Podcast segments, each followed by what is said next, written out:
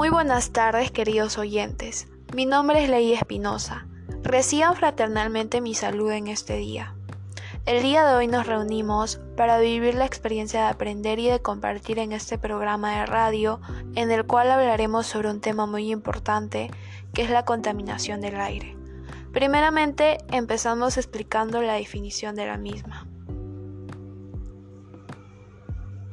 La contaminación del aire llamada también contaminación atmosférica, consiste en la presencia y acumulación de sustancias y gases en el aire en proporciones tóxicas.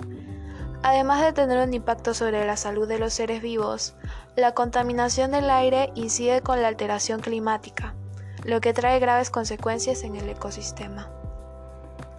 Algunas principales sustancias de contaminantes son el monóxido de carbono, el dióxido de carbono, el dióxido de nitrógeno, el óxido de nitrógeno, el dióxido de azufre y el plomo.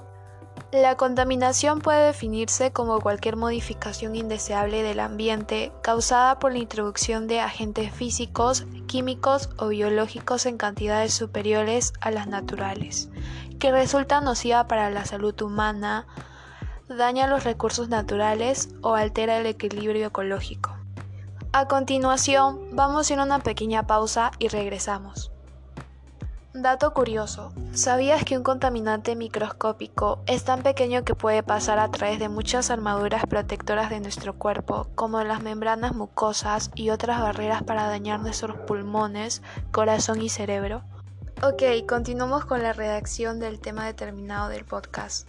Bien, ahora pasamos a las causas de la contaminación del aire. El consumo de combustibles fósiles, prácticas agrícolas, actividad industrial, gestión de desechos, uso de químicos como aerosoles, gases para la refrigeración, esmaltes y otros solventes, gases y partículas, partículas de polvo e incendios forestales, contribuyen con la contaminación del aire. ¿Y cuáles son las consecuencias de la contaminación del aire? Las consecuencias que trae son la lluvia ácida, daño en la capa de ozono, daño en los materiales, reducción de la visibilidad, contaminación de los alimentos y contaminación del agua. Por último, ¿qué consecuencias trae nuestra salud?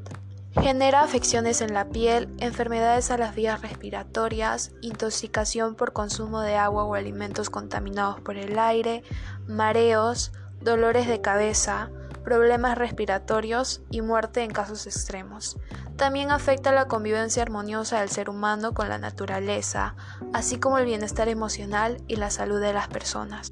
Y concluimos con algunos datos curiosos. Primer dato, ¿sabías que Estados Unidos produce el 30% total de toda la basura del mundo, siendo el país que más contamina?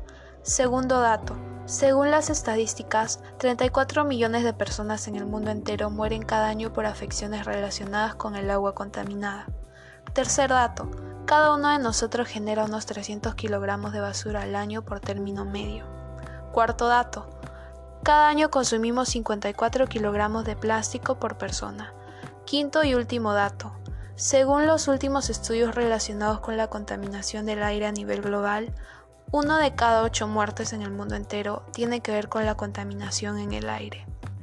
Ok amigos, llegamos al final de este programa de radio en el cual nos hemos encontrado fraternalmente y hemos compartido información muy interesante y relevante. Por eso confío en que podamos coincidir próximamente una vez más. Muchas gracias y hasta luego.